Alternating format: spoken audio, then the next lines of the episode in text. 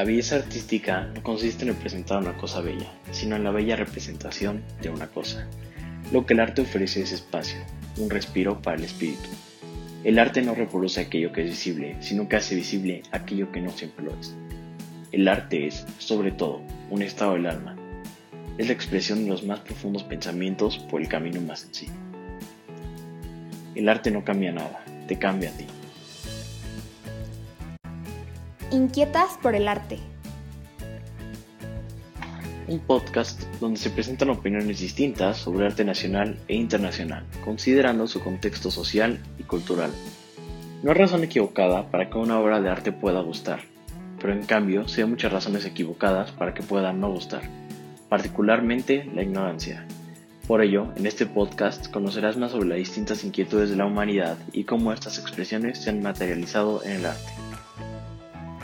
Conducido por Claudia Rodríguez, Jessica Báez y Mónica Zagaón. Esto es Inquietas por el Arte.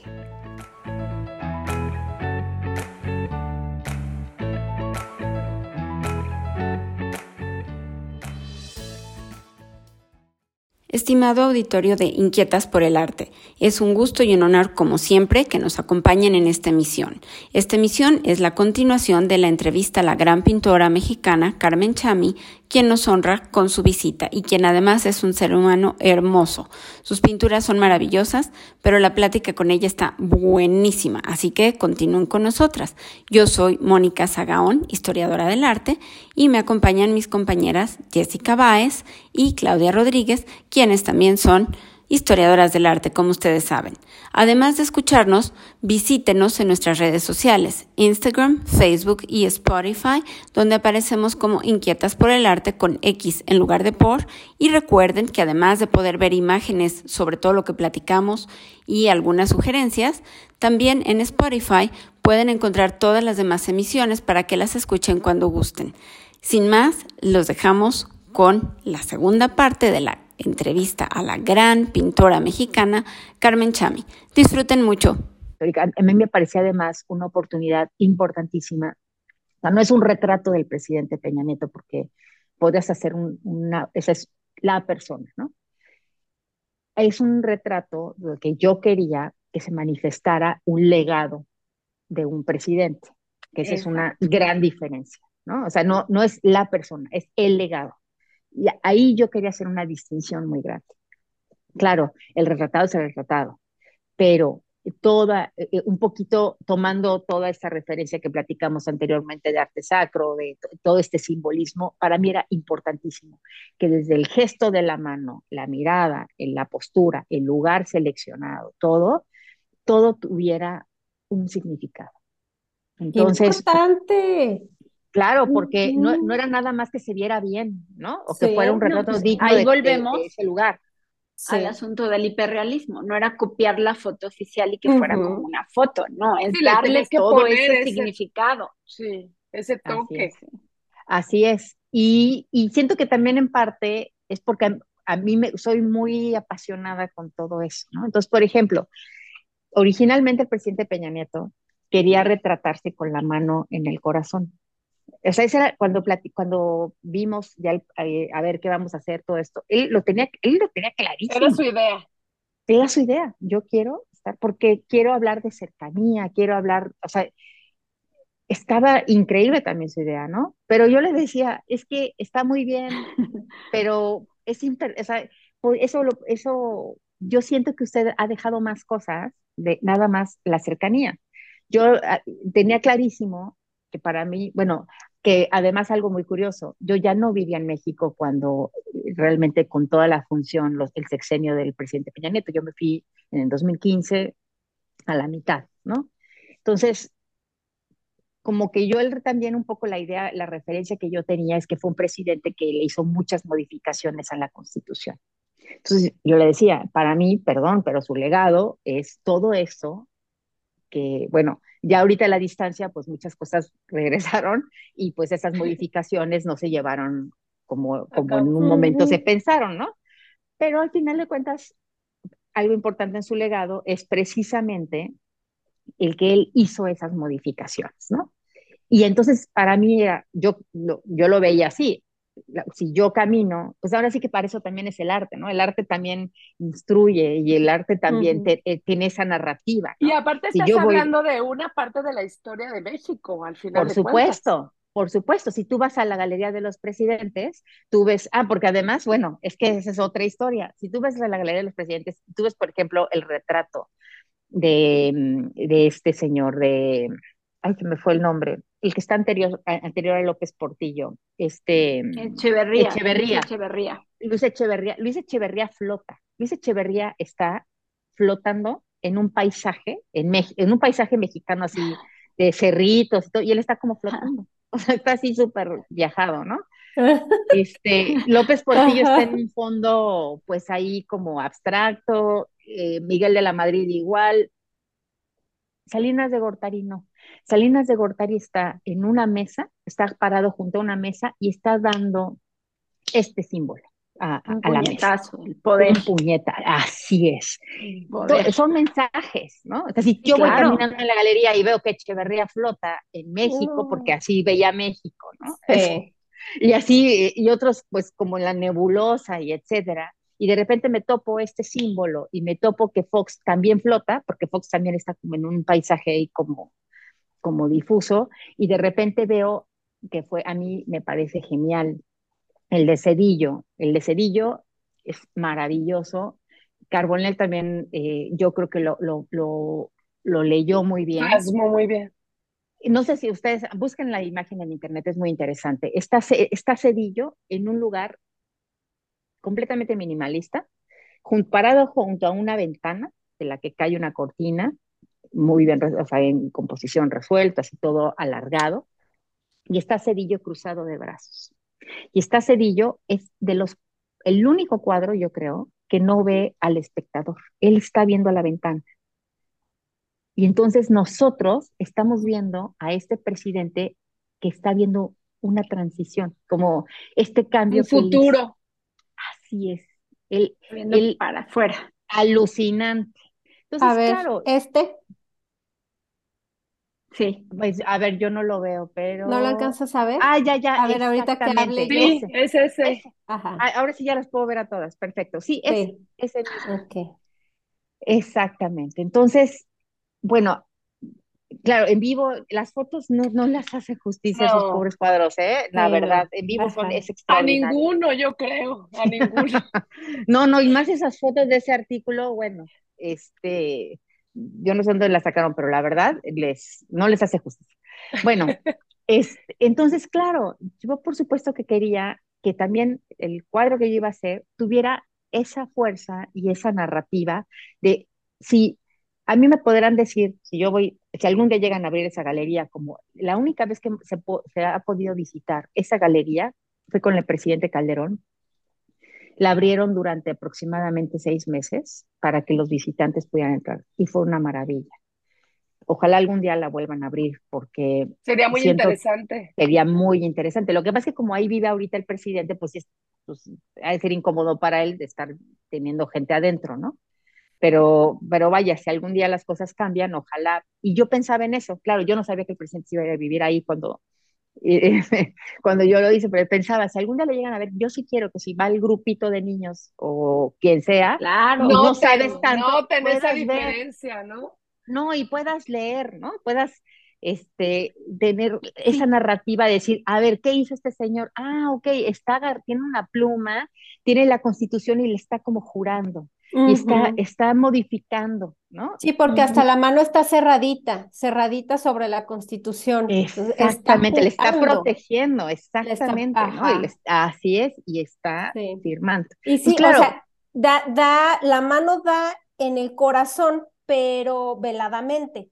Como dices tú, con la pluma, como si estuviera firmando con el corazón, está firmando con el corazón. Así es. Oh, Así es. Qué interesante todo esto que nos platicas, porque fíjate cómo modificas esta foto con estos pequeños símbolos que dan este discurso, ¿no? Que nos estás platicando. Mira, la foto, eso sí fue cuando a mí me dijeron que si te quería entrar, la, uno de los requisitos que sí solicité es que no quería que me mandaran la foto porque dije, me lo van a mandar, me van a mandar la foto y va a estar súper acartonado, como todas las fotos oficiales, ¿no? Que los, los están así y bueno, a mí no me gusta, son rígidas, rígidas, rígidas. Entonces dije, nada más déjame ir a tomar la foto porque quiero una, eh, percibirlo, verlo. Sí, la personalidad, ¿no? No nada más el clic. Porque tú, tú capturas desde que tú tomas la foto, o sea, no nada más cuando estás retratando. La foto tuya estás creando el arte, ¿no? Así es, y estás todo el tiempo pensando, ah, mira, este, ah, es más, estás, estás en la sesión y estás pensando, ah, tengo que tener cuidado con esto, en el sentido de si tiene, o sea, ciertas expresiones, mira, él hace esto, o sea, como que vas, vas tomando tus notas para que a la hora que te enfrentes en el caballete, pues no te, por eso te digo, no te bases nada más en la foto, ¿no? y al final de cuentas, la, la, la, foto obviamente no la tomo yo, soy pésima fotógrafa. Como les digo, yo nomás tengo fotos Pero la coordinas, de alguna manera la diriges. Sí, así es. La foto la tomó un, un, fotógrafo que a mí me gusta muchísimo para retrato, que es Guillermo Calo.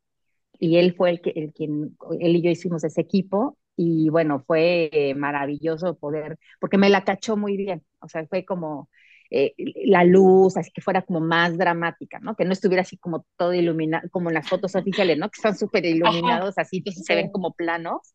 Y en esta, ¿no? En esta tiene estos claroscuros que a mí me parecen como mucho más interesantes, mucho más pictóricos, no tan fotográficos, o sea, como... Y él es un... Más gestual, así, También. Así es. Oye, Carmen, pues mira, Evo, nos has platicado mucho de cómo ha sido tu trayectoria, cómo es este, y ha sido bien interesante, pero yo veo que tu obra creativa, función de Carmen, ¿no? Porque veo, veo persona y eres una persona dulce, amable, tranquila, y, y vemos tus obras y son agresivas, contundentes, este, ¿no? Yo veo, por ejemplo, en eh, que haces muchos autorretratos, ¿no? Y usas tu imagen no como algo este, narcisista, sino más bien como, como un como modelo para, para dar este mensaje que tú quieres hacer. Ya nos platicaste que, que, que, no usas este, tanto la foto, pero cuando te pintas a ti misma, ¿qué haces? ¿Te ves en el, espejo? ¿O ya te sabes de memoria? ¿O, o si usas fotos? ¿Cómo, ¿Cómo lo haces? Mira, a veces uso espejo, a ver, muchas veces, muchas, sí uso foto, eh, pero me voy modificando como yo quiero.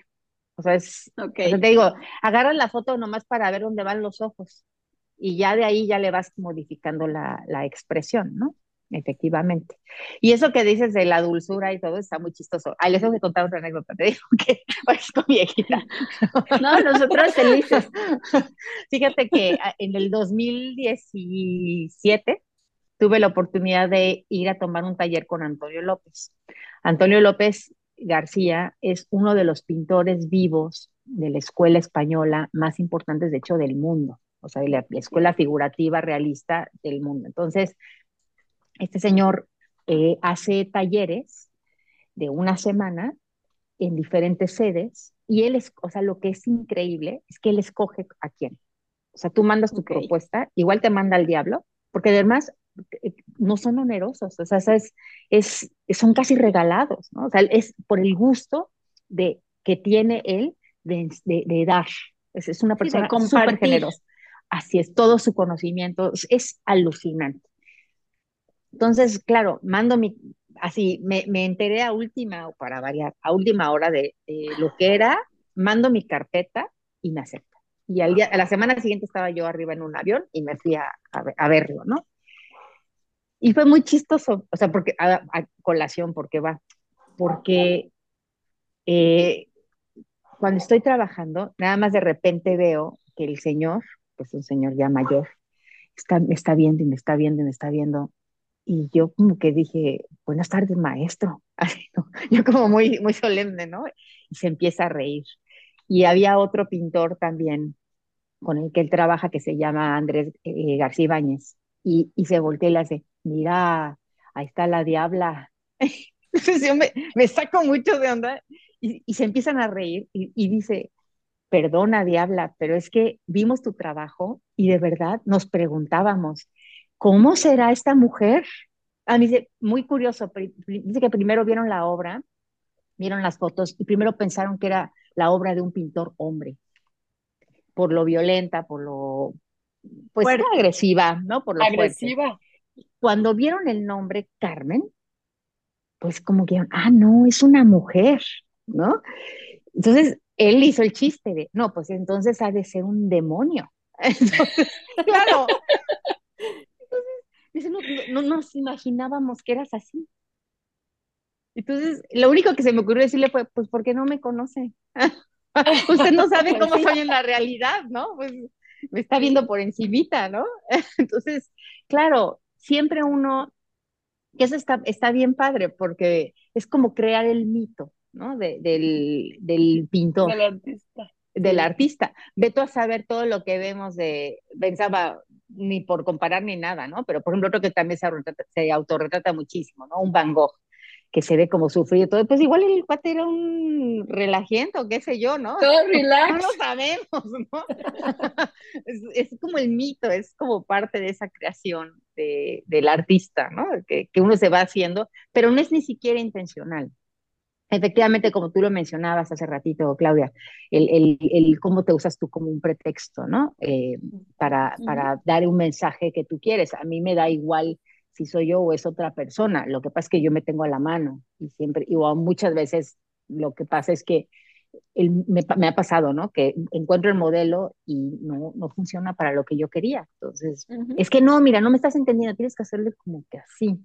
Y entonces, nada, o sea, como haces la expresión porque le estás platicando la historia, pero no te la agarran, pues no, porque no, no, lo traes aquí, ¿no? En la cabeza. Y además te conoces tú tanto, te conoces tanto que sabes perfecto cómo, pues cómo posar, yo creo, para tus mismas ideas, ¿no? Así es, así es. Entonces es, es muy difícil que, que, a menos que conozcas a alguien, este me sirve, me, me pasó, ¿no? Con un San Sebastián que quería hacer, cuando conocí a un amigo de mi esposo y yo, es que él es Sebastián, o sea, pero desde el día uno sabía que él era el San Sebastián, ¿no? Entonces, San Sebastián. Claro, y ahí los vas trabajando y vas hablando y, fue un cuadro que a mí me gustó muchísimo poder hacer, ¿no?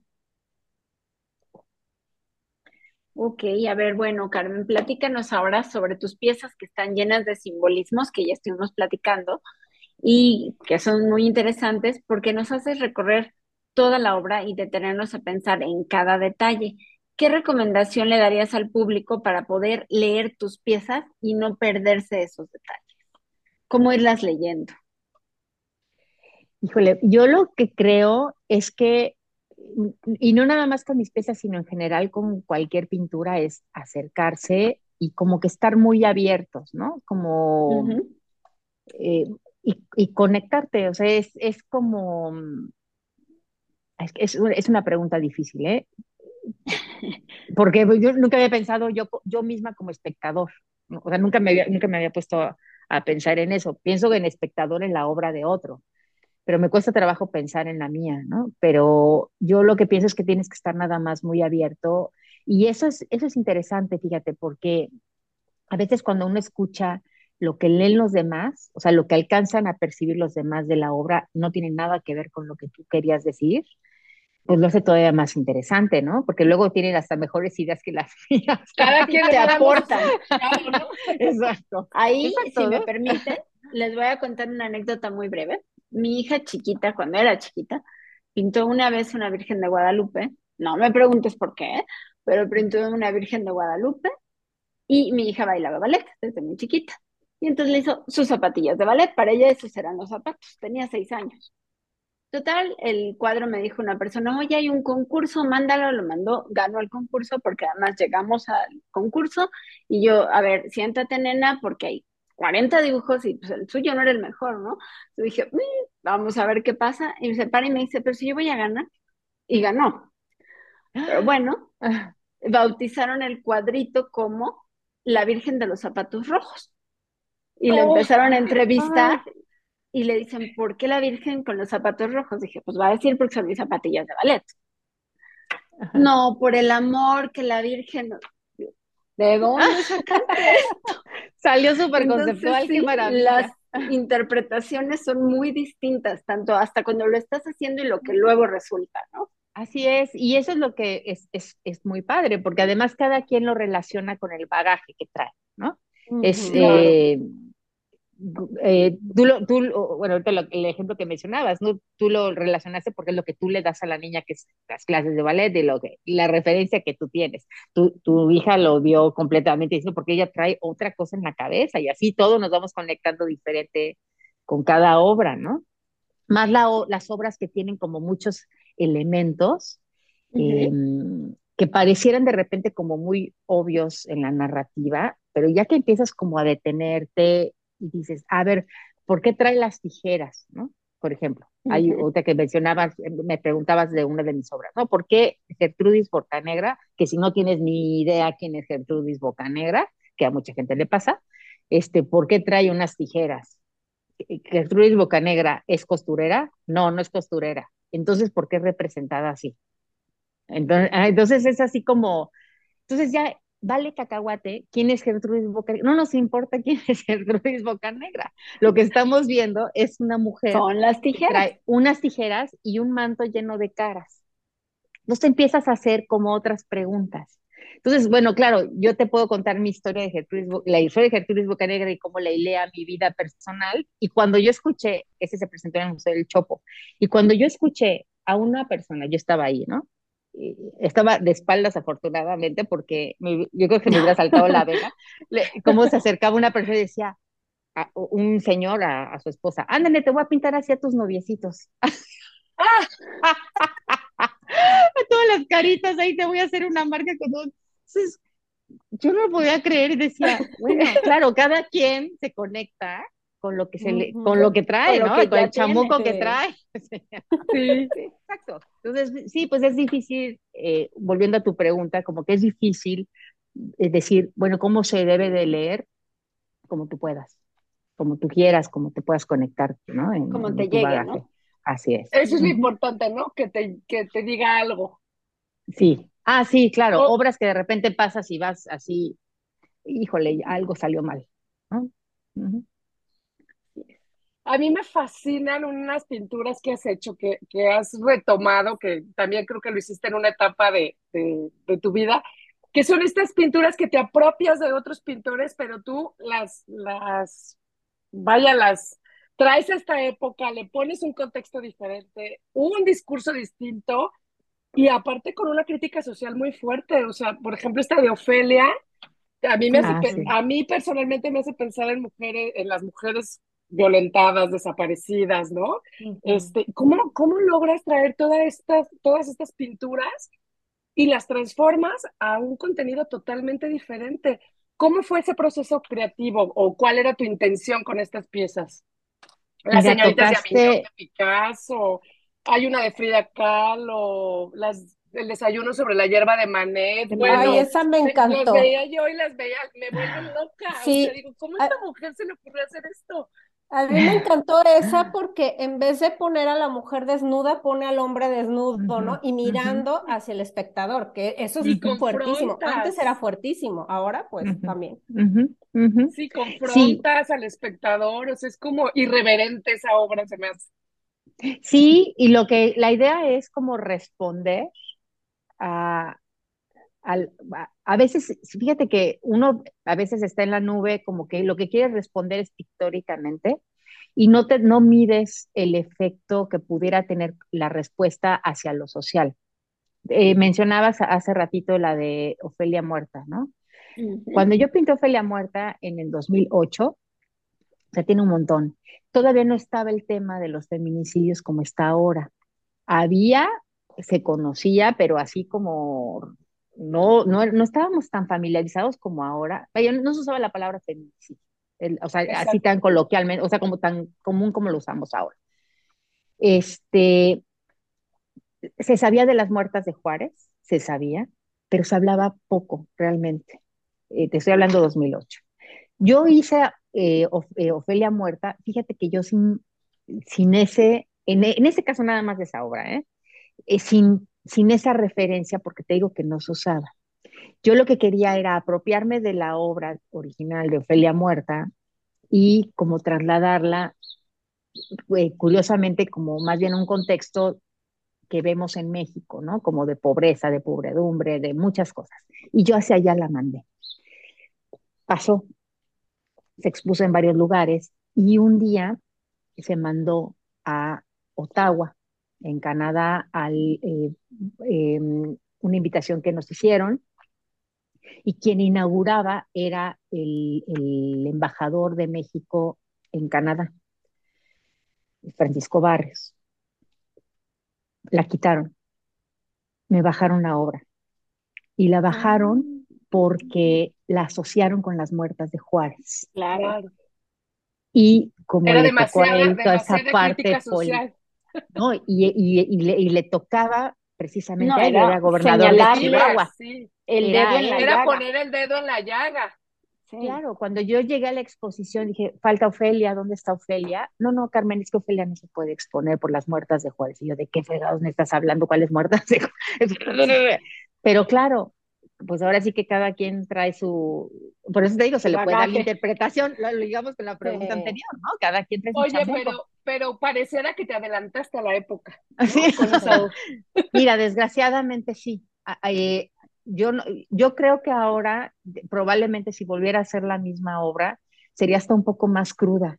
Eh, claro. Porque de, hecho está, la veo ahora y digo, bueno, qué tibia, pero no, porque no era la intención. O sea, creo que desgraciadamente estamos viviendo algo que es increíble, ¿no? Es, es una, o porque ya se sabe más, ya tenemos más conocimiento, porque yo creo que eso siempre ha estado, ¿no? Nada más que ahora lo tenemos mucho más, estamos más alerta, ¿no? Y tenemos más información al respecto. Antes, si pasaba en esa zona del país, pues pasaba ya, ¿no? Pero no está pasando acá pero ahora ya pasa en más partes y seguramente pasaba también antes. No, no, no, no, no, En el no, se denunciaba, ¿no? Así es, así es. Entonces, pues estamos viviendo en México una situación que, por supuesto, como artistas, como mujeres, tenemos que hablar bien y mucho más de todo ello, ¿no?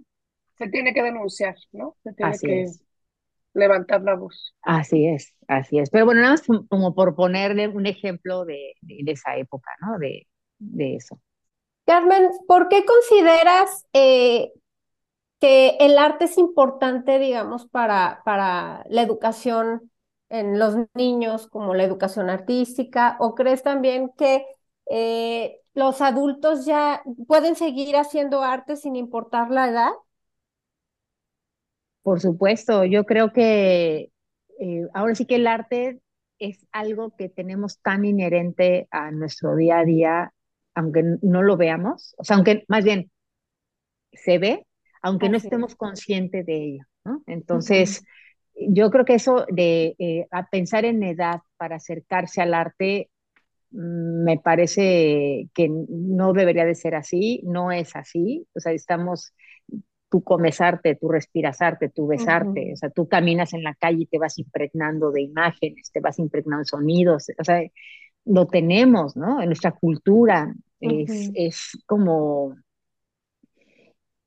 Ahora, si lo que te estás refiriendo es también al arte desde el punto de vista creativo, ese es otro punto, porque mucha gente, la gente asocia pensar en arte con, o sea, o sea consumir arte con la parte creativa. Y yo creo que curiosamente sí van de la mano. Eh, aunque no siempre tiene que ir una cosa pegada con la otra, ¿no? Hay mucha gente también que es muy curioso, que, que, piensa que no es creativa y es súper creativa. Lo que pasa es que tal vez no agarra un lápiz o no agarra colores y no pinta o no dibuja o no hace música, ¿no? O sea, si, si, yo no pintara y me dedicara nada más, no sé, al, a hacer contabilidad, ¿no? y, y no sé tocar un instrumento, no, no sé bailar bien, entonces yo diría, no, pues yo no soy nada, ¿no? No tengo el arte cerca de mi casa. Pues por supuesto que sí, claro que sí. O sea, escuchas algo y te, te pone la piel chinita, ves un cuadro que te golpea y te azotas contra la pared, ves una escultura que te conmueve a la... O sea, claro, ¿no? Que, que tal vez no tenga la, la, facilidad en otro sentido, pero seguramente hasta cuando cocinas. O sea, uno, en el momento de empezar a tomar decisiones para hacer ciertas cosas, ciertas elecciones desde tu comida, tu ropa, la forma en que acomodas las cosas en tu plato, la forma en que tú te vas eh, viendo, poniendo todo, claro, vas generando esa parte, ¿no? Vas estimulando esa parte del cerebro que también es muy creativa, ¿no? Entonces, lo que pasa es que uno realmente lo asocia siempre con, ah, no, es que yo no sé pintar, ah, no, es que yo no sé cantar, yo no sé. Sí, porque tenemos distintas, distintas inteligencias, ¿no? Como dices, pero no por ello quiere decir que son inherentes al arte. Claro, y, y un poco lo que platicábamos al principio, ¿no? Como que uno asocia de, ay, es que el niño le gusta el arte o la niña le gusta el arte en la torre, ¿no? Este, ¿qué vamos a hacer? Se ve como una desgracia en lugar de... Así es. En lugar de ser algo súper positivo, porque además, te, una, te estimula el espíritu, te funciona otra parte del cerebro, te da unas herramientas lógicas muy distintas, espaciales, visuales, auditivas, o sea, te desarrolla un montón de cosas y se ve como una desgracia. Así Pero es que aparte, eh, aparte yo creo que lo que estás diciendo es bien interesante. A lo mejor yo no tengo la habilidad de expresar lo que me gustaría, pero tengo la habilidad de consumirlo, de disfrutarlo, de que forme parte de mi vida. Volviendo un poco al tema de, de la cocina que ahorita ponías, por ejemplo, pues hay gente que no, no le gusta o no sabe cocinar, ah, pero qué bien sabe disfrutar un platillo bien presentado, bien hecho, y estás gozándolo igual, pues es lo mismo con el arte, ¿no? Yo no puedo hacer un cuadro como el tuyo, pero me lo puedo comer con los ojos y con los sentidos, ¿no? Claro. Entonces creo que el arte es para todos los días y para todas las personas.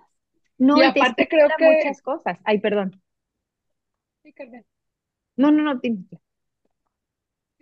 Iba a decir que justo consumir desde pequeños arte te fomenta que tal vez quieras probar, ¿no? Que quieras decir, ay, como yo veía a los pintores, a mí me pasó de chiquita, ¿no? Yo veía a los pintores en Chapultepec haciendo caricaturas y yo quería ser como ellos, o sea, era como, quiero aprender a hacer esto, quiero, como que te va estimulando también a, a poner el ojo, ¿no? En, en, y apreciarlo. Mira, y ahorita tocaste una cosa que no hemos hablado y es súper importante, y es educación visual, auditiva, etcétera, ¿no? Sí.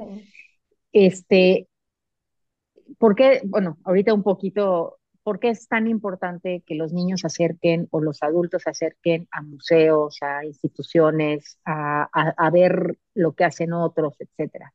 Porque eso te va, te va formando eh, pues tu, educación visual. Criterios, ¿no? Criterios. Mira, eh, un poquito ya haciéndolo como más técnico. Los pintores que de repente pintan que, sienten que no avancen y le están machaque, machaque, machaque y no avanzan, no avanzan, es porque les falta educación visual. Es porque les falta salir y ver una obra en vivo, en ver las texturas, todo, porque eso hace como que ciertas conexiones que uno se va como atorando, dices, ah, claro, lo resolvió así, claro, eh, este, está buena esta idea, ¿no? De emplear algo. Entonces, claro, es, es estimulante. Bueno, puse el ejemplo de un pintor porque pues es el que, yo estoy más familiarizada, pero puedes hablarlo con lo que sea. Entonces, con la escritura también. con, con, lo que tú quieres. Entonces, claro, si un niño eh, desde chiquito, nomás lo llevas, lo, lo, sientas a ver la tele, o está enchufado en el teléfono y no lo llevas al teatro, por ejemplo, ¿no? El teatro que también es súper estimulante porque es visual, auditivo, sensorial completamente, ¿no? Entonces, si no los expones, o, o con tu adulto, si no te expones a ese tipo de estímulos, pues, tu, tu, tus pensamientos son súper limitados. Exacto. ¿no? Como que eh, no se te ocurren cosas, te enfrascas en problemas, este, facilísimo. Y es, es, muy curioso cómo cada, si uno lo, lo, ve en ciertos, hasta proyectos profesionales, que no tienen nada que ver con el arte, buscan artistas, porque lo que en cierta manera tienen un pensamiento tan distinto que rompe con el canon y rompe con, la, con, con lo que está estipulado, que llegan a conclusiones que nunca se les hubiera ocurrido a un ingeniero, por ejemplo. Sí, te dan la creatividad, ¿no? También. Estructuras mentales, ¿verdad? Para, como dices, llevar a, llegar a resolver ciertos problemas. Así es. O sea, si, lo quieres ver desde el punto de vista práctico, ¿no? También. Sí, es algo más, un pensamiento más creativo, ¿no? Así es. Y, además creo, público justamente exiges más, ¿no? Porque cuando no tienes una educación artística o cultural, pues te conformas con lo que sea. E incluso también en el gobierno, o sea, al gobierno sí le exiges cuando tienes esa educación visual también, ¿no? O sea, imagínense que nada más nos pusieran en el zócalo a puros cosas así de bueno, no quiero hablar mal de nada, ¿no? Pero. Sí, no, mejor no, no decimos ejemplos, pero sí. Sí, pero puras cosas muy básicas, ¿no? Y es, de, eso nada más nos alimentáramos. Claro, así voy a pensar, ¿no? O sea, y, y así es todo. O sea, es. Eh, ¿Por qué hay que tener eh, como esta diversificación y poder escoger? Pues sí, un día me he hecho esa cosa básica, pero el día siguiente tengo la opción de ir a un concierto un poco eh, más sinfónica o una banda de viento de, de lo que tú quieras, ¿no? O sea, Claro. o jazz o lo que sea. Entonces, claro, te va, te va estimulando ciertas partes, pero al menos los, los niños o los adultos ya se les va generando otro criterio, ¿no? Es que no te doy de comer todos los días arroz con frijoles. O sea, te doy de comer una probadita de diferentes cosas, ¿no? Y no te va a dejar de gustar, quizá, pero ya sabes si te gusta o no te gusta también. No puedes opinar si no conoces. Así es, así es. Es, es como, como a los niños, ¿no? Cuando se les, se les, a los bebés, que les vas metiendo los alimentos poco a poco, ¿no? Si de repente nada más, cuando llegan a cierta edad que ya les vas dando más comida, dices, bueno, pues es que vi que le gustó el arroz con frijol, por el ejemplo que decías, ¿no? Entonces ya no le quiero poner pescado, porque aunque es más nutritivo el pescado, pero pues igual no le gusta y ya no va a al principio posiblemente, posiblemente al principio no se lo va a querer, va a decir, ah, este es más apestoso, lo que sea, ¿no? O me conviene, o me conviene más darle arroz con frijoles que pescado. Bueno, eso ya es otro tema. Exactamente. Claro, ese sí ya es otro Muy bien, Jessica. claro. Pero justo. Así es. Así es, ¿no? Entonces, nuestras, eh, ahí un poco jalándolo para acá, nuestras políticas culturales tienen que ir encaminadas a, a nosotros como mujeres, como pueblo, como lo que sea, exigir, oye, también queremos probar pescado y queremos hacer otras cosas y no nomás arroz con frijoles, ¿no? Tener una diversidad y aprenderle, ¿no? Dejarnos de decir, ¿por qué a la juventud le gusta esta música ahora, no? Porque consumió todo el tiempo, ¿no? Que estuvo mm. consumiendo, pues le das esta música y, está aplaudible para ellos, ¿no? Porque es, lo que, pues es lo que hay, además. Exacto, y a lo que se acostumbraron y no exigen. Claro, o, o mira, vamos a trasladarlo, por ejemplo, otra vez a la pintura, lo voy a regresar. Muchos chavos, bueno, mucha gente muy joven, solamente conoce obra a través de sus pantallas, ¿no? Y entonces ahí se educan y ahí empiezan a creerlas imitar y las van... Entonces, claro, eh, es que ahorita me acordé y ese es otro tema, ¿eh? Ay, lo siento, me voy a volver a brincar. No, está perfecto. Hay, un, hay un artista que escribió un libro muy interesante que se llama David Hockney y es, este artista escribe el, el conocimiento secreto, se llama el libro. Y es una reflexión que él hace de la historia del arte va cambiando porque aprendemos a ver diferente, no porque la, no nada más es porque la gente trabaja diferente o pinta diferente o esculpe diferente. Entonces, por ejemplo, dice, del medievo al renacimiento, algo pasó que es muy impresionante el cambio del antes y el después, ¿no? De estar todos planos a de repente este volumen exagerado, ¿no? O sea, ¿qué demonios pasó? Entonces él tiene la teoría de que el artista usa herramientas que hace que veas diferente. Y siento que eso está pasando hoy en día, pero al revés. Estamos acostumbrándonos a ver a través de una pantalla y estamos empezando a planarnos a través. Entonces, está muy loco porque es una reflexión que es, claro, así, así como dicen que eh, comemos lo que pensamos, o digo al revés, ¿no? Pensamos lo que comemos. Bueno, pintamos y hacemos arte como lo vemos.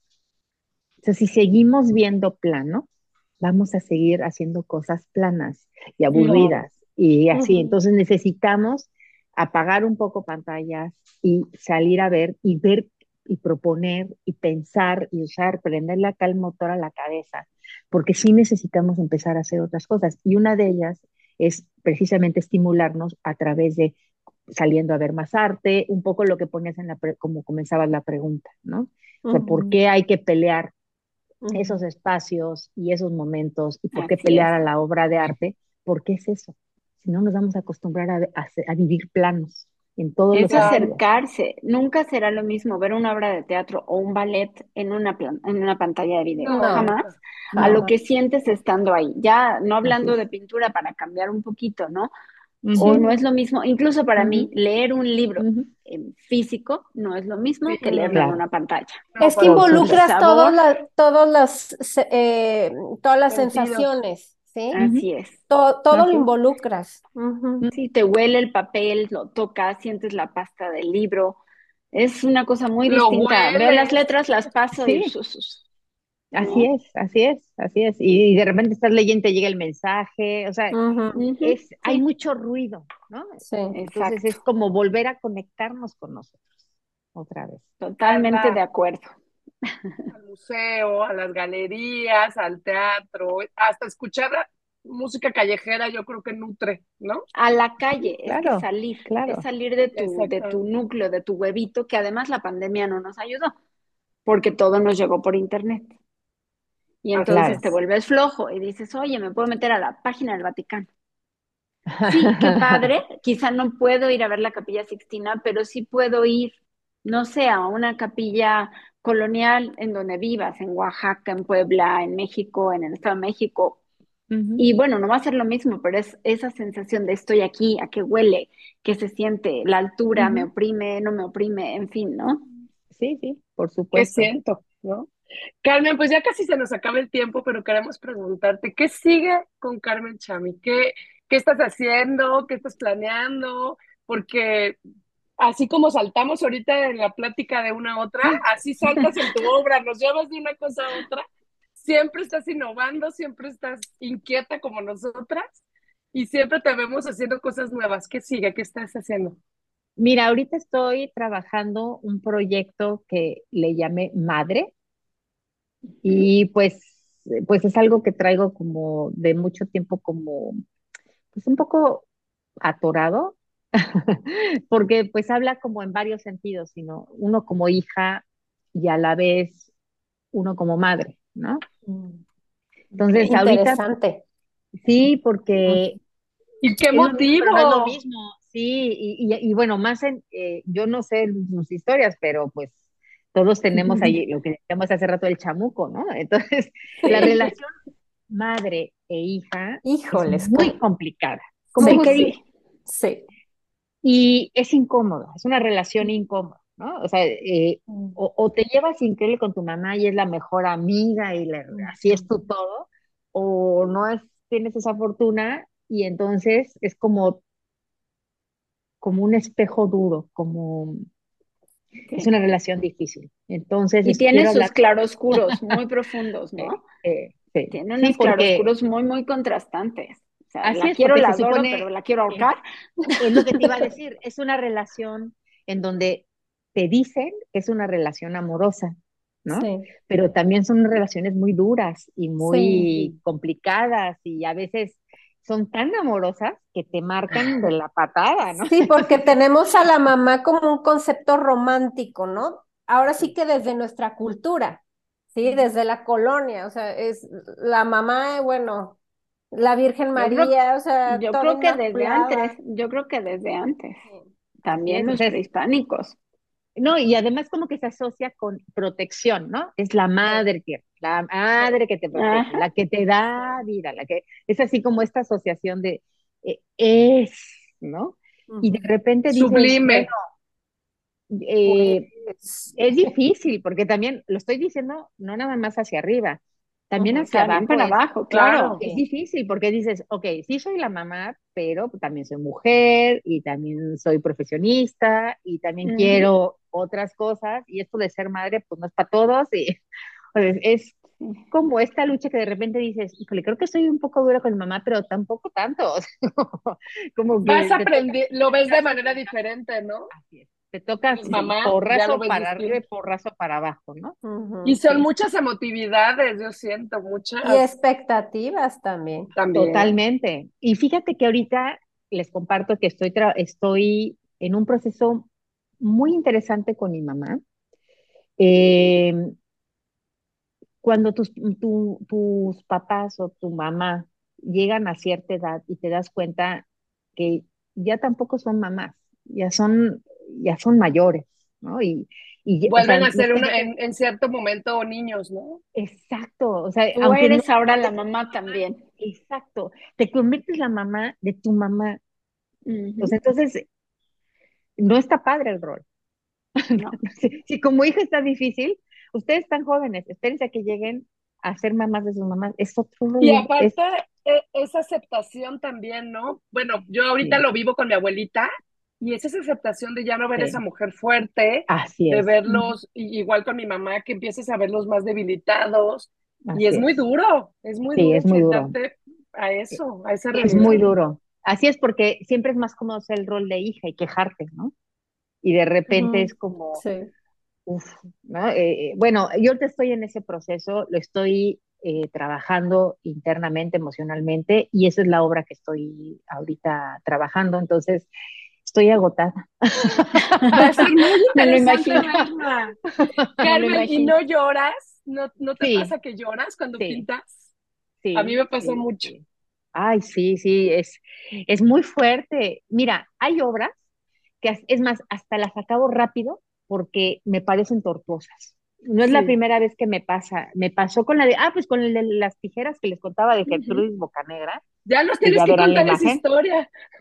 Sí, fíjate que esa la, eh, era la primera vez, y yo creo que ha sido la única, que retraté a mi papá. Mi papá murió muy joven, murió en el 2001, murió a los 52 años. Le dio un ah, infarto y se murió. Por eso, por eso retratas entonces a ella, a, a Gertrudis. Que son puras pérdidas. Sí, tiene que ver la historia de ella con eso. Ah, Exactamente. Gertrudis uh tuvo pérdidas significativas, ¿no? Entonces, yo me conecté con eso y entonces dije, claro, hay que hacerla así, que son mis pérdidas, ¿no? Y entonces al centro de la obra, que no, que no son puras pérdidas, porque de hecho están retratadas otras personas que están vivas y están muy bien, pero al centro está mi papá. Esa obra la intenté hacer a cuatro mil por hora, porque diario que me subía y que empezaba de caballete era chillar y chillar y, moqueaba y, y, aplicaba un tono y volvía a moquear, o sea, es muy difícil y hacía mucho tiempo que no me pasaba con una obra. Me pasó con una que estoy haciendo y que la traigo aquí atorada y le estoy viendo. Y esa sigue atorada y lleva atorada tres años. ¿Y, le vas a poner un trapo negro encima? Y así le vamos a seguir. Tiene un trapo, tiene un trapo, claro. Muy, pues exactamente, ¿me entiendes? Tiene un trapo. Sí.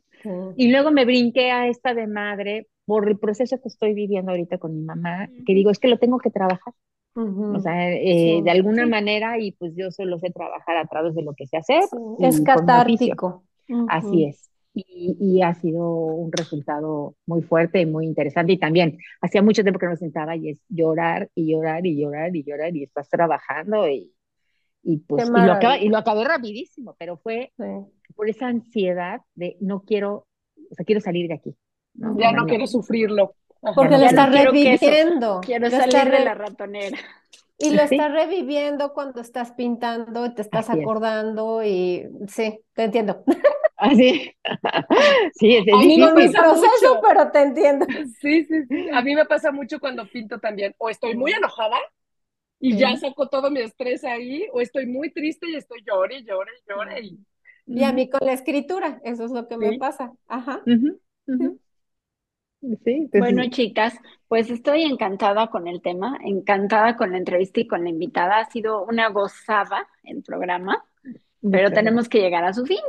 Ahora quedamos invitadas a que el día que tú tengas ganas, que nos quieras compartir lo que quieras, a lo mejor el avance de madre, por ejemplo, podemos hacer con muchísimo gusto otra plática y podemos hacer un ejercicio de descripción de la obra para quien no la puede ver, pero con los sentimientos. Se me hace que estaría bien interesante. Pero bueno, ahí piénsalo y nos avisas.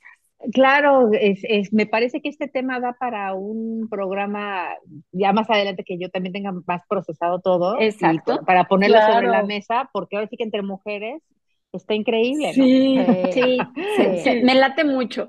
Bueno, eso sí, sí es improvisación, pero se me, se me antojó ahorita y lo digo con mucho gusto antes de, de darte las gracias. Estamos encantadas, Claudia, Jessica y yo, de que nos hayas acompañado, que nos hayas donado de tu tiempo, de tu conocimiento y de tu simpatía. Y pues aquí estamos. Cuando quieras, Inquietas por el Arte está abierto para ti. Muchas y gracias. pues seguimos en contacto. Y quería pedirte que nos compartas también si tenemos acceso a redes sociales para ver tu trabajo, para que nuestro público pueda acceder a ello. Mira, antes que nada, gracias Claudia, Jessica, Mónica por este momento que estuvo padrísimo, los disfruté muchísimo, me la pasé bomba, gracias. Eh, y por la paciencia de, de, dejarme hablar como loca, gracias. Al contrario, al contrario. Así somos nosotras aquí. Muchas gracias. Y por la siguiente invitación, ya, ya la haremos. Y bueno, para mis redes sociales, lo que, donde publico mucho, bueno, mucho más o menos, es que no, ya no soy mucho de, publicar tanto, pero bueno, está Instagram, es como Carmen Chami Pintora. Me parece que es ese Carmen Chami Pintora. Está mi Facebook como Carmen Chami. También ahí a veces, o bueno, para quienes quieran ver obra, la verdad, y no, no andarle presumidota, pero lo más fácil es ponerle al Google Carmen Chami y ahí aparece en imágenes un montón de obras de diferentes épocas. De hecho, muchas de, de las que hemos hablado ahí van a andar. Ahí también está mi página www.carmenchami.com por si quieren echarle un vistazo con calma a, ciertas obras, eh, sobre todo las fichas, bueno, ver toda la información completa y un poquito sobre la semblanza, sobre lo que se ha hecho, lo que se ha publicado, todo y en donde hice noticias, lo que está, lo que viene, todo. Ahí lo voy actualizando, ¿eh? Así es que ya conectados estamos. Para seguirte y estar al tanto de lo que haces. Gracias. Perfecto, pues nosotros también les recordamos nuestras redes sociales, nos encuentran en Facebook e Instagram como Inquietas por el Arte con X en lugar de por y en Spotify, síganos, escúchenos y no dejen de visitar las redes porque tanto en Insta como en Facebook vamos a tener imágenes del trabajo de Carmen para que lo puedan visitar. Así que, pues con eso me despido. Muchas gracias, Carmen. Gracias, muchas gracias a ustedes. ¿Tratamos? A ver si nos sale. A ver si nos sale. Y esto, fue? Inquietas, Inquietas por, el arte. Por el arte. Hasta la próxima. Bye bye.